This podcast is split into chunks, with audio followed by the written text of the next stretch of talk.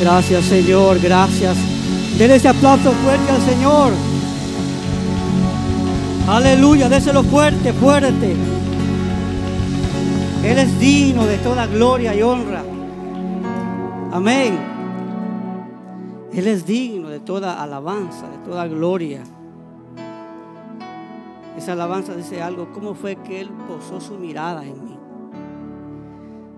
Yo no sé si usted se ha preguntado la maldad del hombre, ¿verdad? Usted cómo se, cómo se ve hoy y cómo era antes de conocer al Señor.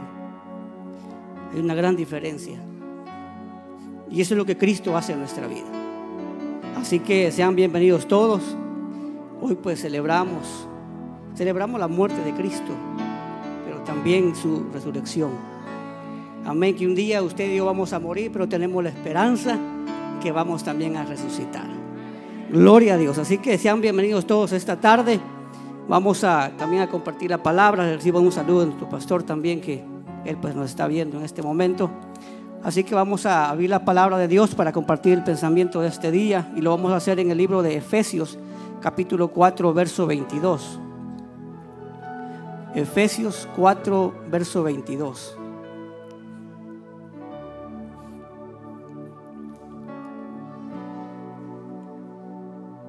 ¿Lo tenemos? Dice, en cuanto a la pasada manera de vivir, despojado del viejo hombre que está viciado conforme a los deseos engañosos. Amén. Ahí nomás ese verso leemos. Oramos para que el Señor nos hable. Padre, te damos gracias esta tarde por, primeramente, Señor, podemos celebrar, Señor, tu muerte. Gracias por ese amor, Señor amado, que nos, con el que nos amaste por dar tu vida en esa cruz, Señor, cuando éramos nosotros los merecedores de estar allí, Señor amado, pero tu amor tan grande, Señor, hizo que tú estuvieras en esa cruz. Gracias, Señor, porque nos has amado de tal manera que ahora podemos ver nuestra vida diferente, Señor. Podemos ver familias transformadas, mi vida, mi familia, Señor. Gracias a ese amor tan grande con el que nos has amado. Señor, hoy te pedimos también, Señor, que nos hables a través de tu palabra, Señor, ya que cada día necesitamos ser, Señor amado, enseñados por ti, Señor. Te pedimos que nos hables en el nombre de Jesús y en Él te damos gracias también, Señor. Amén, Señor, y amén. Pueden sentarse, hermanos.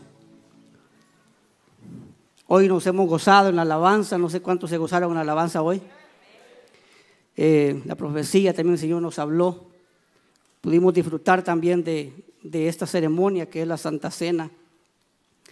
Pero leyendo la palabra, yo creo que uno, algunos ya, este verso es muy conocido por la mayoría de creyentes, ya lo hemos leído, conocemos un poco de, de esta porción. Pero en la porción que hoy leímos, Pablo está exhortando a sus conversos a romper definitivamente con esa clase de vida. Eh, usa manera gráfica de hablar. Él les dice que se despojen de esa manera de vivir y les dice que hagan como cuando alguien se quita los trapos sucios y se pone trapos nuevos. Y eso es lo que el Señor ha hecho en nuestra vida, cambiarnos. Pero, ¿qué fue lo que el hombre perdió cuando Adán pecó en el huerto del Edén. ¿Qué fue lo que el hombre perdió? El hombre perdió, se separó de la gracia, de la gracia de Dios, de la presencia de Dios. Y como un resultado inmediato de la desobediencia de Adán fue la muerte. Pero le preguntamos qué clase de muerte. Fue la muerte espiritual. Y es por eso que el hombre quedó completamente el hombre no puede, no puede, sin Cristo, no puede decidir entre lo bueno y lo malo. Y eso no quiere decir que el hombre sea completamente malo. Hay algo ahí del hombre todavía, ¿verdad? Y es por eso que eh, sin Cristo, pues amamos a nuestros hijos, amamos a nuestra esposa. Pero el hombre en sí perdió la, la libertad de decidir. Porque eso es lo que el hombre perdió. Por eso es que por más que usted le predique a alguien del Evangelio, mientras él no sea transformado por la palabra y por el Señor, difícilmente le va a aceptar a usted que le siga predicando, se va a aburrir. Pero cuando leemos esta porción, Pablo les dice que desistan de esa manera de, vivir. ¿Por qué? Porque el Señor viene y te transforma, te cambia, pero hay, hay una naturaleza que está viciada en nosotros y que todos los días tenemos que ser renovados por la palabra. ¿Alguien de ustedes pecó este día? ¿Quién pecó este día? Yo pequé este día. Y pecamos con la mirada, con el pensamiento, con ver a alguien, pensar mal de alguien. Pero fíjese que hay algo interesante. Y le voy a hablar de una anécdota que ya creo que es conocida por muchos, porque esto habla de la vida del creyente. Que había un hombre que tenía dos perros, ¿alguien sabe esa historia? Que tenía dos perros tenía un perro blanco y un perro negro, dice la, anécdota. Y este viajaba todas las semanas al pueblo y ponía a sus perros a pelear. Y lo interesante era de esto que él decía, hoy va a ganar el perro blanco, y la gente le apostaba, no, hoy gana el perro negro y ganaba el perro blanco. La siguiente semana él hacía lo contrario. Y un día alguien se cansó de tanto perder y dijo, bueno, le voy a preguntar a este cuál es el secreto, porque él dice que gana el perro blanco y gana el perro blanco. Y le dice, mira, quiero verle, dice, ¿qué, ¿cuál es el secreto? Que ¿Por qué cuando tú dices que el perro blanco va a ganar, gana? Y cuando dice que el perro negro va a ganar, gana. ¿Cuál es el secreto? Y le dice él muy sencillo. Le dice, cuando yo quiero que gane el perro blanco, alimento bien el perro negro toda la semana y no le doy comida al perro blanco. Y como consecuencia, ¿qué va a pasar? El perro blanco está débil, pero el perro negro está fuerte y él gana. La siguiente semana le dice, alimento bien al perro blanco y dejo sin comer al perro negro. Y por eso es que yo a ustedes les gano siempre. Entonces, ¿qué significa eso para el creyente? ¿Qué naturaleza estás tú alimentando? Porque tenemos dos naturalezas, ¿verdad? La carnal y la espiritual. Entonces, como creyente, Pablo estaba aquí diciéndole a, los convertidos, ya dejen esa manera de vivir, porque muchas veces eh, el mundo, por, por, ejemplo, el mundo en que vivimos hoy, nos está tirando basura todos los días, ¿sí o no? Y es que ahora usted tiene a la mano todo lo que usted puede imaginarse. Pero fíjese que hay algo interesante. Los tiempos que vivimos son muy difíciles, es cierto. Y todos, debemos, y todos tenemos una excusa. Todos nos excusamos. Y es lo que Pablo le estaba diciendo. No se excusen en nada. Ustedes pueden vivir una vida como creyentes digna de un siervo, una sierva de Dios. Pero uno puede tener una excusa, ¿verdad? El Señor sabía y Él dice, en el mundo tendréis aflicciones, pero no temas porque yo las, ya las he vencido. Entonces el Señor nos da la clave que van a haber aflicciones, van a haber luchas, tentaciones, pero yo ya las he vencido. Él nos dio el ejemplo de cómo vencerlas. Entonces, porque nos es fácil buscar una excusa siempre. Alguien dijo esto, dijo, hay algo que todos tenemos y es una excusa. Y todos nos excusamos en algo.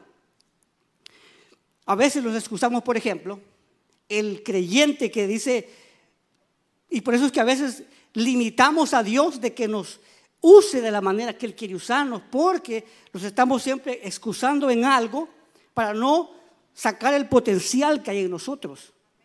Los estamos perdiendo de bendiciones por excusarnos. Algunos se excusan en la tecnología, por ejemplo. Ah, es que hoy tenemos tecnología y eso pues nos hace daño tanto y eso, es una excusa. Porque todos tenemos la misma, la misma eh, tecnología en las manos. Pero ¿por qué otros logran vencer eso? y usan la tecnología para bien. Otros dicen, mis amigos, mis amigos son la mala influencia. Eso no es cierto, porque usted como creyente decide con quién juntarse. Otros dicen, mi esposa. El hombre dice, mi esposa es el problema. O mi esposo es el problema. Es una excusa. Porque su esposo como usted o su esposa como usted tienen al mismo Dios tienen la misma palabra. Entonces no es excusa. Algunos dicen mi trabajo. ¿Cuántos hemos dicho alguna vez así? mi trabajo, por eso yo no puedo crecer, no puedo alimentar mi vida espiritual, no puedo congregarme porque mi trabajo. Una excusa falsa porque todos trabajamos acá. Entonces es una excusa falsa.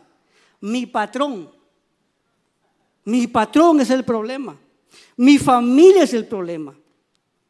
El cansancio es el problema. ¿Alguien aquí no se cansa o, si se cansan? Todos nos cansamos. Entonces aquí estamos viendo las excusas que muchas veces usamos. Muchos dicen el bus, no tengo carro y el bus me dejó, no, no puedo ir a la iglesia.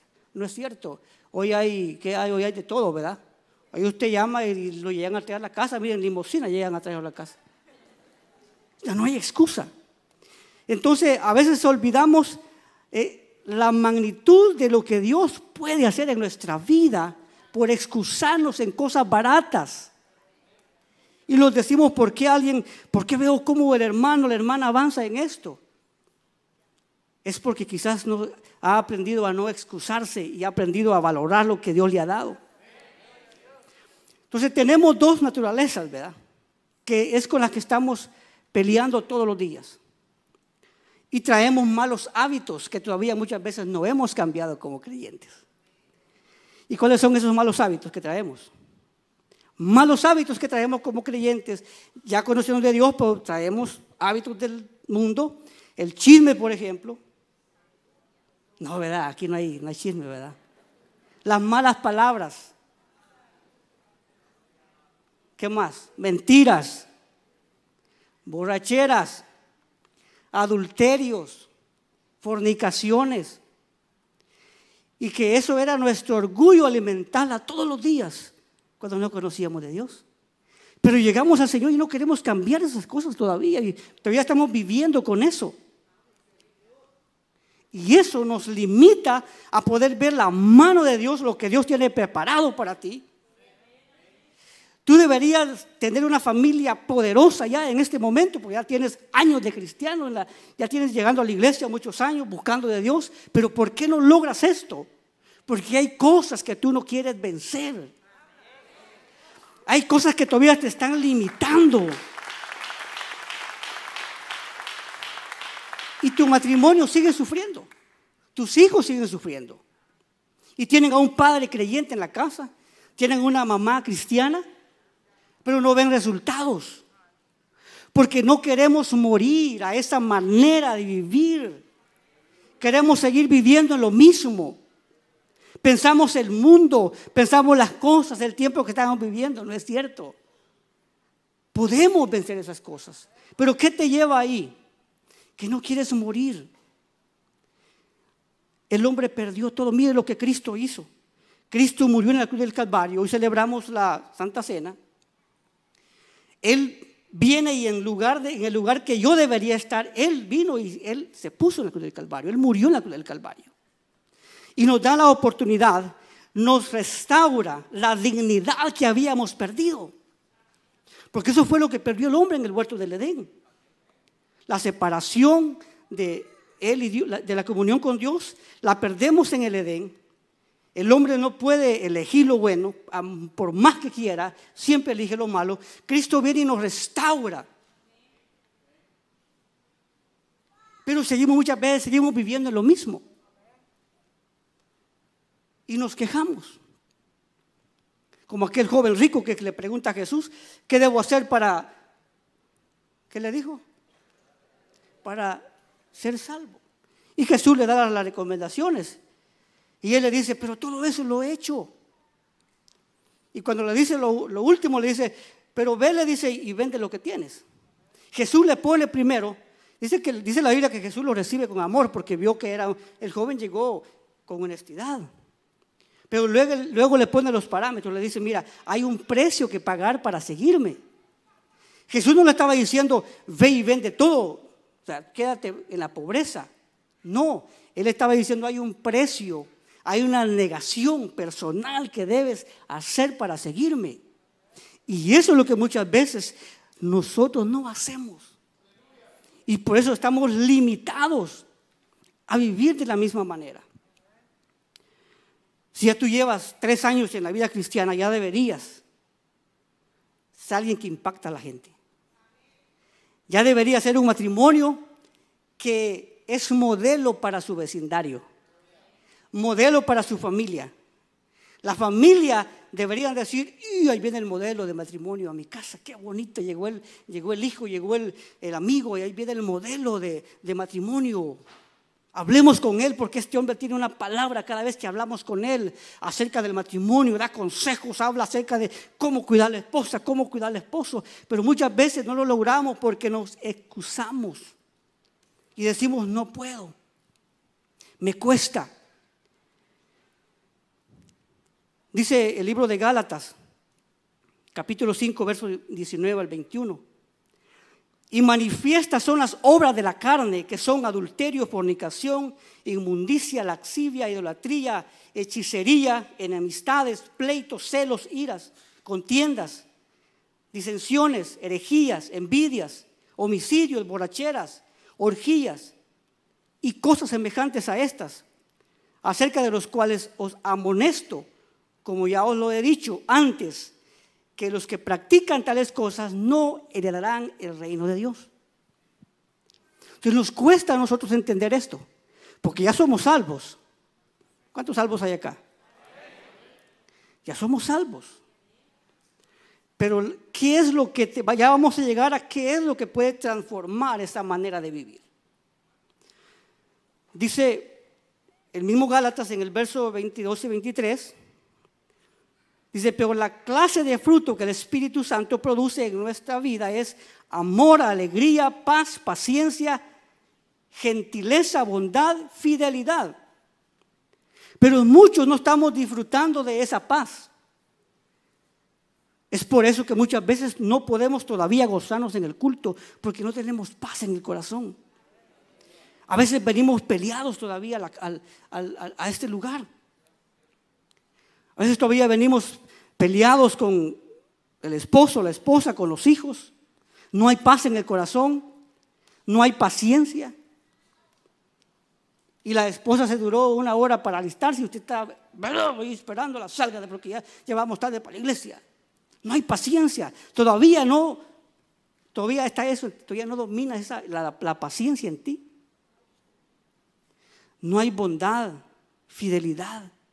Cuando empecemos a disfrutar de esas cosas, dice, contra esas cosas no hay ley. Eso es la Biblia. Para tales cosas no, no hay ley. O sea, no hay quien te pueda decir, si tú practicas esas cosas, tú nunca serás, andarás de boca en boca en la gente. Pero a veces todavía tenemos esas cosas en nuestra vida y no nos dejan disfrutar de lo que Dios tiene para nosotros. Dice Colosenses 3:5. Haced morir pues lo terrenal en vosotros, fornicaciones, impurezas, pasiones desordenadas, malos deseos y avaricia, que es idolatría. hay cosas que tenemos que examinar hoy nosotros.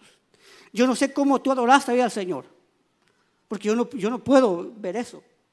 Pero en tu corazón hoy te estás preguntando, por eso yo no pude voy a adorar con libertad al Señor porque hay algo en mi corazón que no me dejó. Tú mirabas al que estaba a la par llorando, quebrantado porque el Señor le ha perdonado, lo ha transformado y tú no puedes. Porque hay algo todavía en ti que no ha sido transformado y no te dejas. Entonces, debemos de cambiar eso. No esperes para mañana, cambia hoy esas cosas. Porque por eso no puedes levantar la mano delante de Dios y decirles, aquí estoy, Señor, adorándote. Por eso nos cuesta, porque hay temores en nuestra vida. El enemigo a veces conoce esas cosas y dice, ah, mira, levantando la mano y ahora mismo en la mañana, ¿qué estabas haciendo? Levantando la mano y ayer, ¿qué estabas haciendo? Levantando la mano, mira, y peleado, venir con tu esposa, con tu esposo. Pero puedes cambiar eso. Tenemos a un Dios poderoso él nos ha transformado, nos ha dado su Espíritu Santo para que podamos ser transformados. Dejemos de vivir de esa manera. Dejemos de vivir de esa manera. Debemos cambiar las cosas que nos acechan todos los días y nos convierten en malos ejemplos para el mundo. Ahora, muchas veces la gente ve, ve en los creyentes y dice, ah, yo no quiero ser como esta persona, porque a veces estamos siendo mal ejemplo para el mundo. No somos luz muchas veces. Y nos convertimos en eso. Y hoy mientras adoraba al Señor, le decía, Señor, ayúdanos a poder cambiar aquellas cosas que todavía hay en nosotros que nos cuesta. Ser libre del pecado, dice Romanos 6, 22. Mas ahora que habéis sido libertados del pecado y hechos siervos de Dios, tenéis por vuestro fruto la santificación y como fin la vida eterna. Cuando pensamos en eso, que tenemos como fin la santificación y la vida eterna, todos los días debemos santificarnos. Debemos de santificarlos todos los días. Verso 6 dice, verso Romanos 6, 6. Siendo esto que nuestro viejo hombre fue crucificado juntamente con él, Cristo, para que el cuerpo del pecado sea destruido a fin de que no sirvamos más al pecado. Entonces examínate hoy. ¿Por qué yo no pude hoy adorar con libertad al Señor? ¿Qué me limita? ¿Y cómo lo puedo cambiar? ¿Cómo lo puedo cambiar? ¿Cómo yo puedo cambiar lo que ahora yo como creyente tengo que me, me, limita? Me limita. A veces Dios te quiere usar y eso te limita. Y tú lo sabes. Y tú lo sabes. Entonces, ¿cómo lo podemos cambiar? Leyendo la palabra congregándote. Sabes que el enemigo lo primero que empieza a, tratar de, ponerte trabas ahí para que te, te congregues. Muchos dicen el trabajo, pero no es cierto. Ese tiempo extra que te quedas en el trabajo, sí, posiblemente te traiga alguna bendición, quizás te, te paguen otros 200 dólares por quedarte tarde. Pero ¿tú crees que tu matrimonio vale eso? ¿Crees tú que tu familia vale eso? El que vengas a congregarte, el que dejes un día el trabajo el domingo o el día miércoles, en el caso nuestro, y que los vengamos a congregar, ¿crees que vale eso? No, tu familia vale mucho. Entonces debemos de congregarnos, leer la palabra, orar, tenemos de estar en actividades buscando de Dios, porque eso es lo que nos limita muchas veces como creyentes. Pero yo sé que aquí hay amigos también que nunca han conocido el amor de Dios. Como creyentes debemos cambiar nuestra manera de vivir. Debemos de ser más cuidadosos cuando hablamos. Porque a veces se nos va la lengua tanto, que herimos tanto, que al final queremos arreglar el problema y ya no podemos. Y empezamos a culpar Ah, que es que él, es que él fue el primero que empezó. No es cierto. Tú todavía no tienes el dominio propio en tu vida para decir, no, yo no voy a caer en esto. Porque a veces, y es más, a veces y eres y no pides perdón, que es lo más peor. Ay, yo no le pido perdón si él empezó, ella empezó. Tiene que pedir perdón. Pero aquí viene la gran pregunta de los que no conocen al Señor. ¿Cómo cambio yo? Se preguntan los amigos, esto que me está destruyendo mi familia. Porque es la pregunta que todos un día lo hicimos. ¿Cómo cambio yo esto que está destruyendo mi familia? Soy alcohólico. ¿Cómo cambio eso? Si eso viene por generaciones. Soy adicto a las drogas. Hay gente que no puede vivir sin las drogas. Todos los días tiene que estarse drogando soy adúltero, soy fornicario, soy adicto a la pornografía. ¿Cómo cambio esto? ¿Qué, ¿Cómo puedo cambiar esto? La pregunta para los amigos, la gran pregunta que ellos se hacen. Mira lo que dice el libro de Hechos capítulo 4, verso 12. Y en ningún otro hay salvación. Porque no hay otro nombre bajo el cielo dado a los hombres en quien podamos ser salvos. Hoy como amigo llegaste a la gran oportunidad que Dios te ofrece. Y es poder ser transformado por el Señor entregar tu vida a Cristo. Tu familia puede ser restaurada. Puede ser, tus hijos pueden ser restaurados. Tu vicio de alcohol, Dios te lo puede cambiar. Pero necesitas entregar tu vida al Señor. Porque eso fue lo que hicimos los que estamos acá. Un día entregamos la vida a Cristo. Y Él nos transformó. Él cambió nuestra vida. se pregunta cómo yo puedo cambiar esto. Y he intentado muchas veces dejar el alcohol, la droga y todo lo que el pecado me trae y no puedo dejarlo. Solo no vas a poder. Porque esa decisión la perdiste, la perdimos en el Edén cuando Adán pecó. Pero Cristo quiere restaurártela hoy. Para que puedas decidir entre lo bueno y lo malo. Hoy puedes tú estés transformado y cambiar esa manera de pensar. Tito 2, 12, 2, 11, 12 dice, porque la gracia de Dios se ha manifestado para salvación a todos los hombres, enseñándonos que renunciemos a la impiedad y a los deseos mundanos. Vivamos en este siglo sobrio, justa y piadosamente. Entonces, Señor, trae, trae una esperanza hoy para ti como amigo, que todavía no conoces de Dios. ¿Cómo hago yo para cambiar esto? Si estoy luchando con la droga. Muchos intentamos alguna vez cambiar nuestro vicio y no podíamos. Pero un día llegó Cristo y hizo un milagro en nuestra vida. Cristo nos cambió. El hombre solo no va a poder, dice la Biblia, sin mí nada podéis hacer. Sin mí nada podéis hacer. Que por más que intentes, ya te dieron medicina para dejar el trago, no pudiste.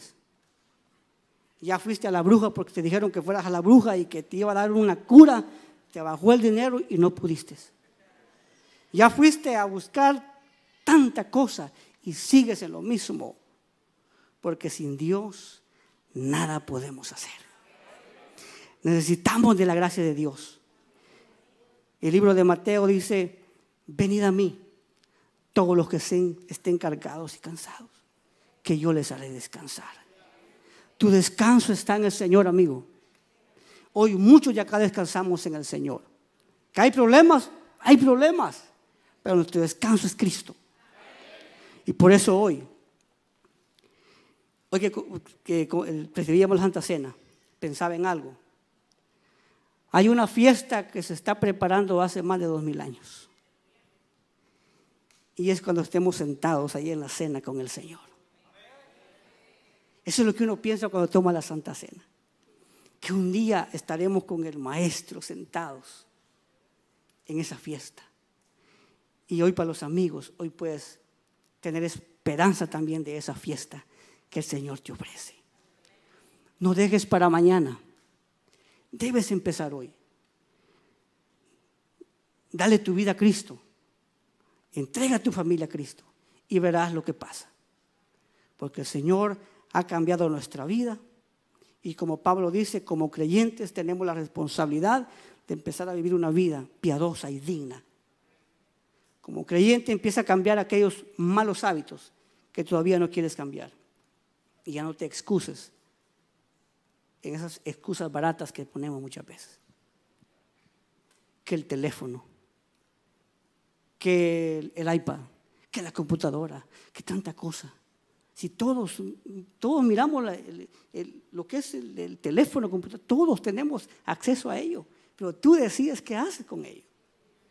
Entonces debes de cambiar, ya no debes de excusarte en esas cosas, pero como amigo que no conoces de Dios, hay una esperanza para ti hoy. Así que te voy a pedir que cierres tus ojos un momento. Cierra tus ojos un momento. Medita en cómo está tu vida, cómo está tu matrimonio, cómo llegaste hoy. Si eres creyente, medita por qué no pudiste hoy adorar con libertad al Señor. ¿Qué hay en tu vida que no quieres, que no puedes cambiar?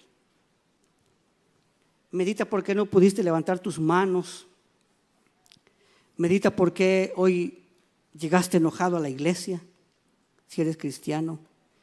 Medita por qué, qué pasó, qué no estás haciendo, qué no estás haciendo en tu vida, por qué llegaste hoy enojado, por qué tuviste que pelear con tu esposa hoy antes de llegar a la iglesia. ¿Qué? ¿Por qué no puedes, todavía no tienes dominio propio en tu vida? ¿Por qué? ¿Qué no estás haciendo? Y como amigo que todavía no conoces el amor de Dios, pregúntate, ¿Cuántas veces has querido cambiar? ¿Cuántas veces has querido cambiar tu manera de ser y no has podido? ¿Cuántas veces se han burlado de ti y los amigos te dicen no vas a poder? Porque has intentado dejar la droga, dejar el alcohol, los vicios.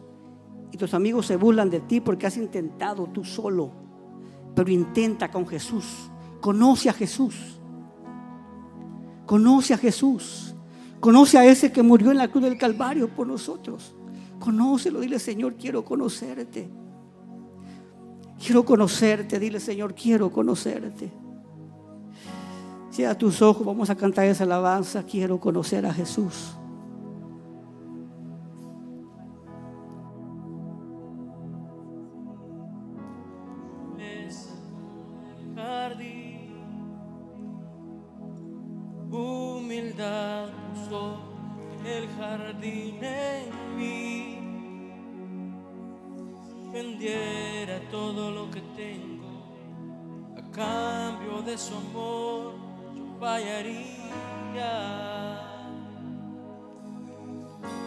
Nada que podamos hacer sin Él. Por más que intentemos. Ni se merece. Su amor es un regalo. Gracias Su amor te recibe por gracia. Quiero conocer a Jesús. Sí es, Señor. Quiero conocer a Jesús.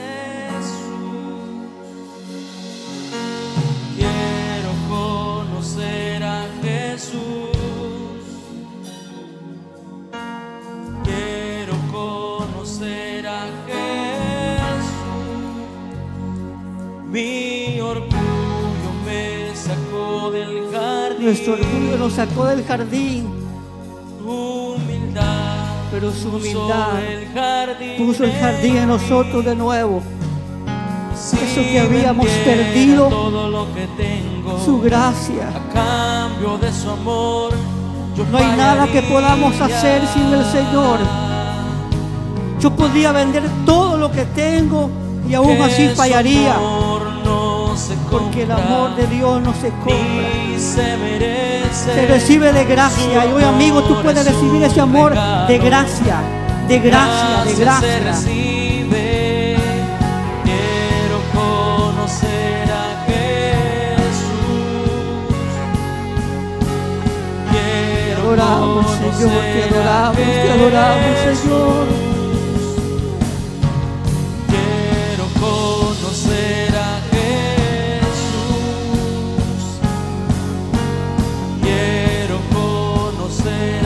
Quiero conocerte más, Señor.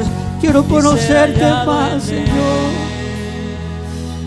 Señor, gracias, gracias por tu amor, Señor. Porque solo no podíamos, por más que intentamos día tras día, Señor, fracasamos los intentos de cambiar nuestra vida, Señor. Pero cuando tú llegaste a nuestra vida, cambiaste todo, Señor. Transformaste nuestra manera de vivir Gracias Señor porque hoy podemos tener familias sanas, familias poderosas, pero fue por tu gracia, fue por haberte entregado nuestra vida a ti Señor. Fue por haber creído que tú podías cambiar nuestra vida, Señor.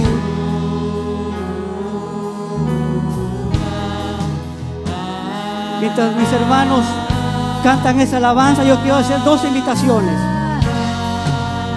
Yo sé que aquí hay amigos que desconocen ese amor de Dios. Les han contado, les han dicho que existe un amor que sobrepasa todo entendimiento. Ellos lo han querido conocer, pero no han podido. Pero hoy te lo presento. Es Cristo el que puede cambiar tu vida. Es Cristo que puede transformar tu familia, tu matrimonio. Es Cristo quien puede cambiar esos vicios que tienes que ya no puedes. Ya perdiste todo. Has perdido trabajos, has perdido amigos, has perdido todo por los vicios. Pero hoy el Señor te dice, ven a mí, yo puedo cambiarte. Si tú eres amigo que estás acá y no has conocido ese amor, yo te quiero invitar que te pongas de pie. ¿Quieres conocer ese amor? Sobrepasa todo entendimiento. Ponte de pie. Dile, yo quiero cambiar. Ya no quiero ser el mismo. Yo quiero ser transformado. Quiero vivir una vida diferente. Ya estoy cansado de levantarme cada fin de semana borracho, viendo a mis hijos, viéndome a mis hijos que yo estoy dándoles mal ejemplo. Estoy cansado. ¿Quieres hacerlo? Levanta tu mano. Ven al frente. Dile, Señor, yo quiero ser transformado. O quizás has sido creyente y te alejaste del Señor. Dejaste la comunión con el Señor. Hoy el Señor te habló que ya no te excuses en cosas tan baratas. Quiere reconciliarte, ven al frente, queremos orar por ti. No dejes para mañana, ven hoy. El Señor hoy puede cambiarte, Él puede transformarte. Si eres joven, eres jovencita, te preocupes, Él puede cambiarte. Así que pregunto por última vez, si alguno quiere aceptar al Señor por primera vez o reconciliarse, venga al frente. Queremos orar por usted. Conozca esta vida maravillosa que los creyentes vivimos en Cristo. Conozca la belleza de esta vida. Conozca levantarse en la mañana y ver una familia maravillosa en su casa. Disfrute de eso, pero no lo deje para mañana. Hágalo hoy. Su familia puede ser transformada. Quiere venir al frente, hágalo. Si no, póngase de pie, vamos a cantar esa alabanza que los hermanos. Si eres creyente, levanta tus manos.